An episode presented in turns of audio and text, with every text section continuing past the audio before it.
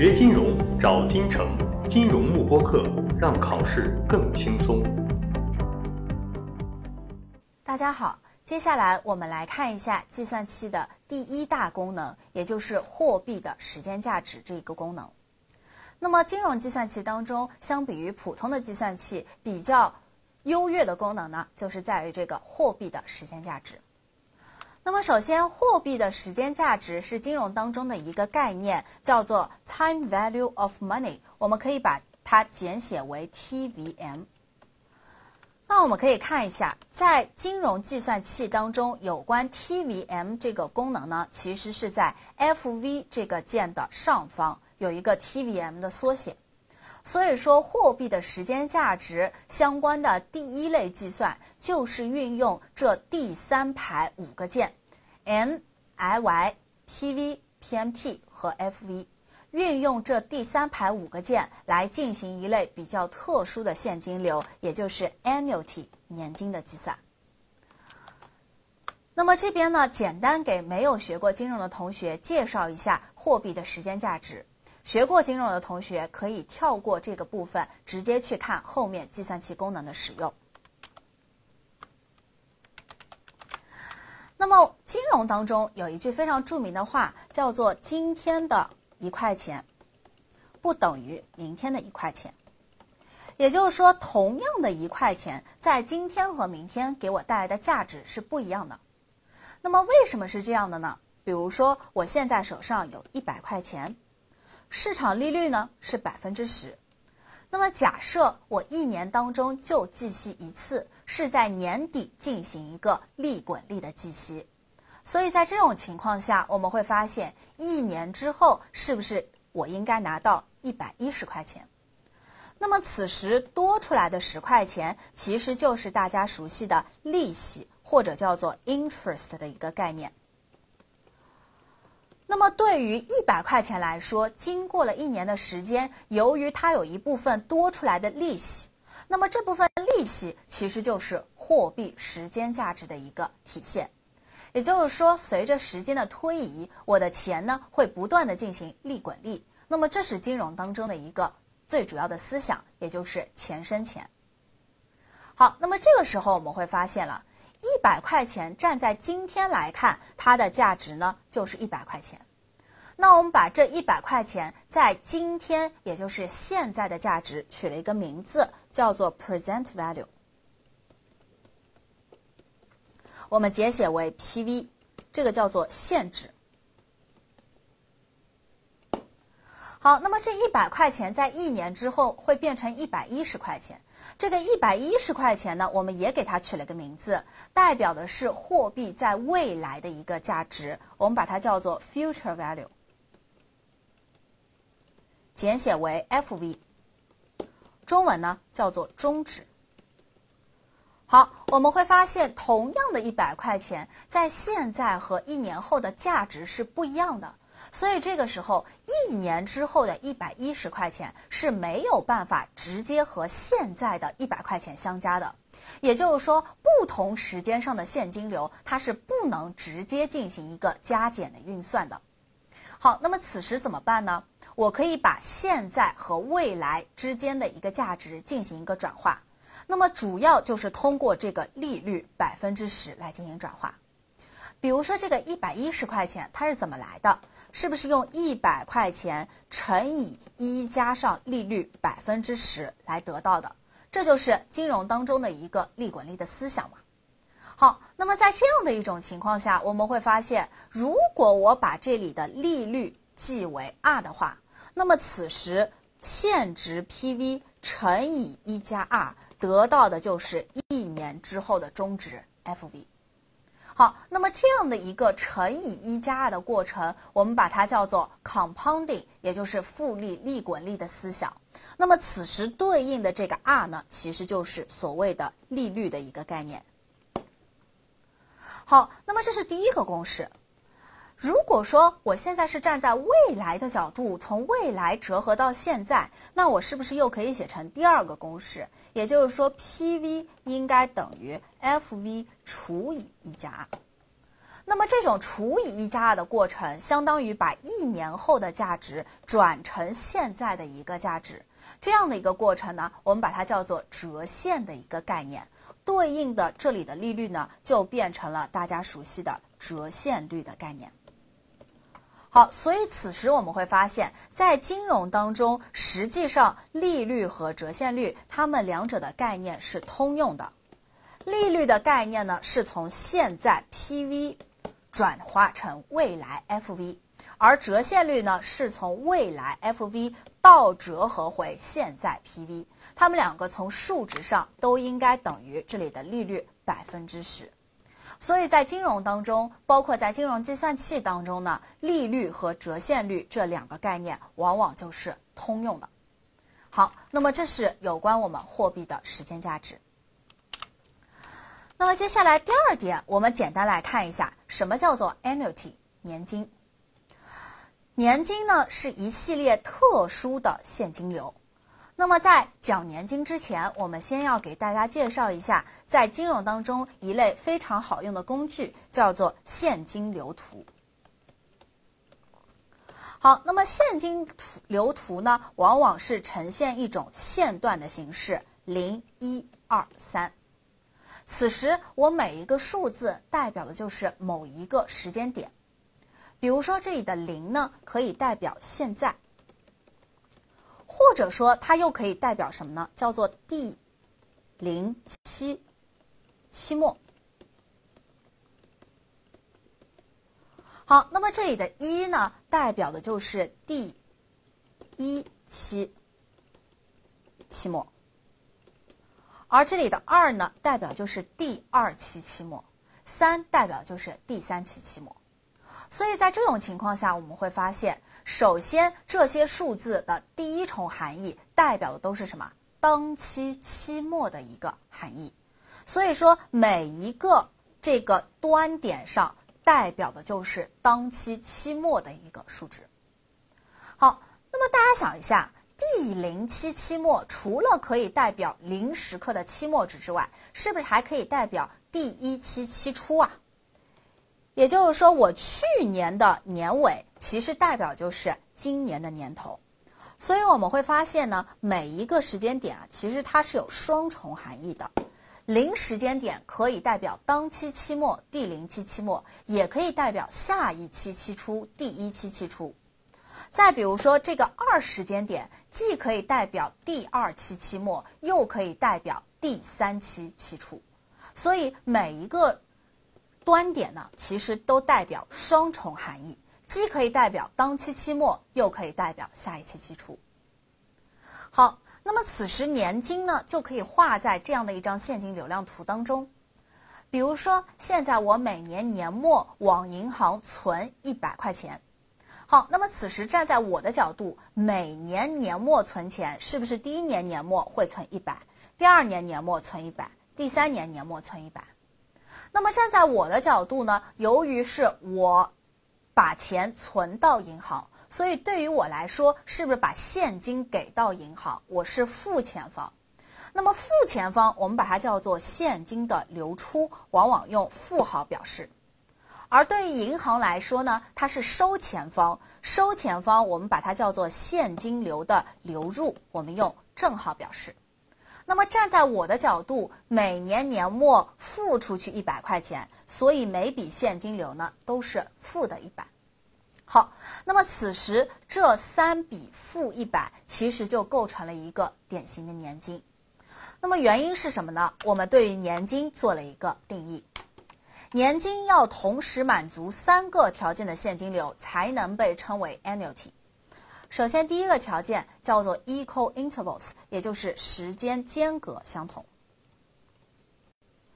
好，那我们会发现这三笔一百块钱两两之间是不是都隔了一期，也就是一年啊？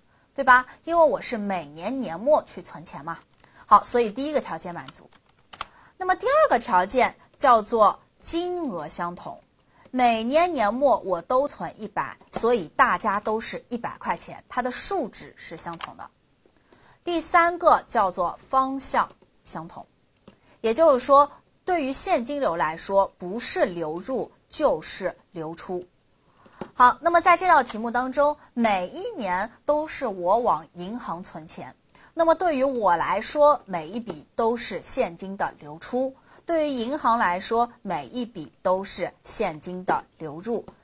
那么站在同一类人的角度，要么站在我的角度，要么站在银行的角度，是不是所有现金流的方向都是一致的，都是从我流向银行？那么此时同时满足这三个条件的现金流，也就是这三笔负一百，就属于一类 annuity 年金的一个形式。好，那么对于这三笔负一百，如果说我想计算一下这三笔负一百在零时刻的一个现值 PV 的话呢，我就可以用计算器上的第三排五个键去进行一个求解。如果说我想计算一下在三十刻第三年年末的中值 FV 的话，也可以用计算器上的第三排五个键进行求解。那么这时候我们来看一下这第三排五个键到底表示什么样的含义。首先第一个键叫做 N，它代表的是这一笔笔年金的个数。那么每一笔一百呢，我们把它叫做一个 payment 支付。那么现在总共有三笔一百，所以 n 就应该等于三。好，那么接下来第二个是一个比较特殊的键，叫做 i 杠 y。I 杠 y 呢，代表的是一个利率或者说折现率的概念。比如说，我现在要计算的是这三笔一百块钱的现值。那我们知道，由于货币的时间价值，这三笔一百块钱呢是不能直接相加减的。好，此时呢，我应该对它进行折现求和。那么第一笔一百块钱呢，应该用这个小期间上的折现率去折一期，所以就是除以一加二的一次方。第二笔一百块钱呢，要折两期，所以是一百除以一加二的平方。第三笔一百块钱要折三期，就是一百除以一加二的三次方。好，那么在这种情况下，我们会发现，由于我三笔一百块钱，它涉及到折现的一个概念，那我必须明确折现率到底是多少。好，比如说我现在每一个小期间上的折现率呢是百分之十，那么这个百分之十其实就是这里 I Y 的一个概念，它代表的就是每一个小期间上的折现率。那么对于这个 I Y 来说，特别需要注意的是，在输入的过程当中，由于它是计算器内置的一个利率，所以说呢，它在输入的过程当中是不需要带百分号的。比如说，我的折现率是百分之十，在输 i y 的时候，直接输十就可以了，是不需要输这个百分号，也不需要输零点零一的。好，那么这是所有计算器内置利率的一个基本的特征。也就是说，它代表的都是某一个小期间上的折现率，它并不代表一年的收益率。同时呢，它在输入的过程当中可能是不带百分号进行输入的。那么第三个呢，叫做 PMT，也就是这一笔笔年金的金额。那么在这道题目当中呢，就应该是负一百。第四个和第五个键呢，叫做 PV 和 FV。那么 PV 代表的就是 present value，也就是在零时刻的一个情况。那么这两个键是比较特殊的，在输入的时候，PV 和 FV 呢代表的是除了这一笔笔 payment 负一百之外，还有多少现金流。而在我们输出的时候呢，PV 和 FV 可以代表整个这部分年金它的一个现值和终值。所以呢，它其实是有双重含义。在输入的时候，它代表的是发生在零时刻的现金流；而在输出的时候呢，它们两者可以代表总的一个现金流。那么在我们输入的过程当中呢，还有一个特征，我必须要保证现值和终值的符号是相反的。也就是说，现值输正号，终值就要输负号；现值输负号，终值就要输正号。那么此时呢，我才能保证最终这个计算是可以完成的。这也是计算器内置的一个默认输入，大家掌握到这里就可以了。好，那么接下来呢，我们来看两道题目，感受一下年金的一个计算。那么我们说啊，在现实生活当中，年金其实分为两类。第一类呢叫做 ordinary annuity 后付年金，或者又被叫做普通年金。普通年金呢，指的是我们一些比较常见的年金。它说的是我每一笔 payments，也就是每一笔一百块钱是发生在期末的。比如说我们前面这道例子当中，每年年底我往银行存一百块钱。那么，因为我每一笔 payment 是发生在期末的，所以在这种情况下就属于一个典型的后付年金。那我们画在现金流量图上，我们会发现，由于我的第一笔现金流是发生在第一期期末，所以在这种情况下，我第一笔 payment 呢应该是写在一时刻，这是 payment 一，这是 payment 二，这是 payment 三。那么这个时候，我的第一笔 payment 是发生在一时刻，我们把这样的一个现金流呢叫做后付年金。好，那么另外一类年金呢叫做 annuity due 先付年金。先付年金指的是每一笔 payment 会发生在期初。好，那么如果说啊，我现在是问房东交房租。那我们知道交房租呢，往往是你先交钱，然后再入住。那么，所以在这种情况下，你在第一个月月初，也就是现在零这个时间点，立刻要去交第一笔房租。所以这个时候，你的第一笔 payment 就应该发生在零时点，第二笔呢是在一时点，第三笔是第三期期初，也就是三时间点。好，那么此时我们会发现两种不同的年金画在图上，其实是非常明显的。如果我第一笔 payment 是发生在一时刻，那么代表的就是一个后付年金的模式。如果说我第一笔 payment 呢是发生在零时刻，代表的就是先付年金的模式。那么这两类年金最大的差别就是现金流发生的时间点不同。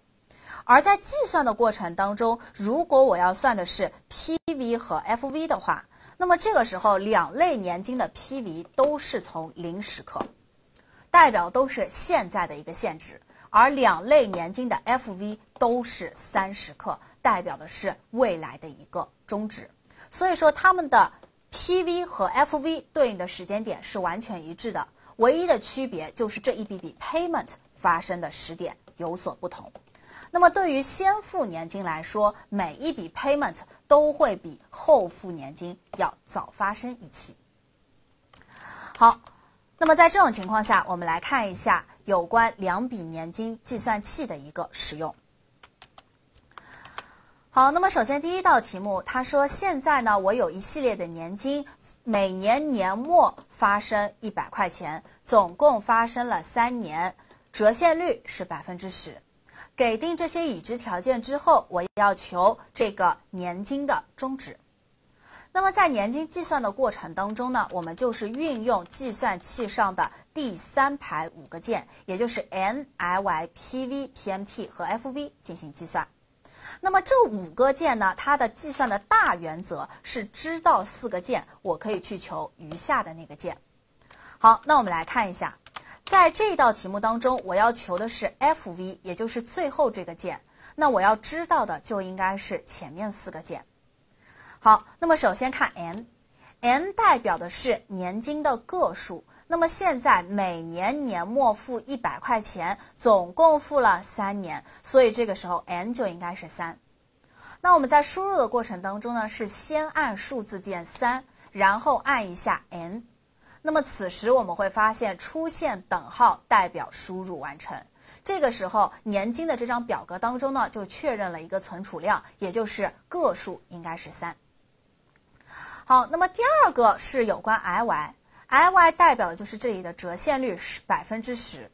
那么输入的时候不需要带百分号，所以直接按一下数字十，按一下 I Y，出现等号代表输入完成。接下来看 P V。好，那么在这道题目当中，我们会发现每一笔 payment 是发生在年末的 end of each year，所以在这种情况下，它是一个典型的后付年金。那么既然是一个后付年金，我们会发现它画在现金流量图上呢，就应该呈现一种零一二三。第一笔 payments 呢就应该发生在一时刻，好，第二笔 payment 呢发生在二十克，第三笔 payment 发生在三十克。此时我们会发现零时刻呢其实是没有其他的现金流的，所以说 PV 在输入的时候代表的是零时刻，除了这一笔笔 payment 之外，其他的现金流。那么现在既然没有，所以 PV 就是零，所以我们按一下数字键零，按一下 PV。好，那么这里的 PMT 呢，就是这一笔笔一百块钱，我们输的就是负一百。好，那么首先按一下数字键一百，按一下这个加杠减号，带上负号之后呢，按一下 PMT。那么此时我们把四个键全部输入完成。接下来我要计算 FV，那么计算的英文叫做 compute，我们在计算器上呢，可以用 CPT 键这个符号来进行缩写。所以说，我现在要计算 FV，就是按一下第一行第一个键 CPT 键，好，然后按一下 FV，得到的就是最终的结果。那我们会发现，这三笔后付年金最终的结果呢，应该是三百三十一。好，接下来我们来看先付年金的计算。那么这道题目它说，现在我还是。拿到一百块钱的年金，但是每一笔现金流呢都是发生在期初的。好，那么我们画在图上会发现，现在我们用红颜色笔画。首先，由于第一期期初就是零时刻，所以我第一笔现金流呢就应该发生在零时刻。接下来第二笔现金流呢就应该是一时刻，第三笔现金流呢是第三期期初，也就是二时刻。这个时候，红颜色笔画的这三笔现金流代表的就是一个先付年金。好，但是我们会发现，在计算器默认的过程当中，它其实默认的是后付年金，所以我要计算先付年金，必须对计算器的模式进行一个转化。那么先付年金呢，我们把它叫做 beginning 模式，英文缩写为 BGN。所以在这边我们说要首先转化成先付年金模式，也就是 BGN 模式。好，那么我们首先看一下这个模式应该如何去转换，主要就是分三步走。首先，BGN 这个模式功能键呢是在 PNT 键的上方。那么既然是上方的键，所以我们按一下 RND，按一下 PNT，进入到设置模式当中。这是第一步，按一下 RND，按一下 PMT，进入到 BGN 设置模式当中。接下来我们会发现，计算器默认的是 AND，也就是后付年金模式。那我们把它调回成先付年金模式，应该按 Set 键。所以我们按一下 RND，按一下 Enter 键，相当于按了 Enter 键上方的 Set 键，我们就把后付年金模式转化成了先付年金模式。那么在先付年金模式当中，我们会发现计算器的显示呢，左边会显示一个大的 BGN，而右上角也会显示一个小的 BGN，其实就是提示大家现在是进入到了先付年金的模式当中。那么第二步呢，就是按一下 RND，按一下 Enter 键。接下来第三步，我已经调切换完了先付年金的模式，我要从设置模式当中退出。那么按一下 RND，按一下 CPT 键，相当于按了 CPT 键上方的 Quit 键。此时呢，我就能够退出设置模式，进入到运算模式。那我们会发现，在运算模式当中，由于它已经不是计算器内置的后付年金模式，所以说计算器在右上角这个小字 BGN 是不会消失的。那么这个小字其实就是提示大家，现在是在先付年金的模式下，大家不要和普通年金的模式呢搞错了。好，那么在先付年金的模式下呢，我们还是来计算这样的一道题目。那么在这道题目当中啊，我们会发现现在呢总共还是三笔 payment，所以说 n 还是三。那我们按一下数字键三，按一下 n。好，接下来 I Y 呢，依旧是百分之十的折现率。那么输需要注意，输入的时候不带百分号，直接按一下数字十，按一下 I Y。好，那么第三点呢，就是这个 P V。在这里，我们说对于先付年金来说，P V 代表的依旧是零时点。好，但是在零时点，我们说在输入的过程当中，PV 代表的是除了这一笔笔 payment 之外，还有什么样的现金流？那我们会发现，在先付年金的模式当中，除了这一笔笔 payment 之外，是不是还是没有任何的现金流啊？所以说 PV 呢依旧是零。那我们按一下零，按一下 PV，输入完成。好，接下来 PMT 呢，依旧是我们这边的负一百。好，所以我们按一下一百，按一下加杠减号，出现负号，然后再按一下 PMT 键。那么此时我所有的前面四个键全部输入完成。那我要求 FV 的话，CPT FV 得到的就是最终结果应该是三六四点。好，那么这就是有关先付年金模式的一个计算。那我们会发现，很显然，先付年金和后付年金，我们会发现在输入的时候，它这四个键的输入全部都是一致的，而且最后按键按的时候呢，也是一致的。那么唯一的区别是什么？就是先付年金和后付年金要进行一个模式的切换。在切换成 BGM 模式之后，先付年金所有的数字的输入和按键呢，全部都是和后付年金一模一样的。好，那么这就是有关先付年金和后付年金的运算。我们说大原则，知道四个键可以去求余下的那个键就可以了。锁定金城教育，成就金融梦想。更多备考知识，请关注金融慕播课。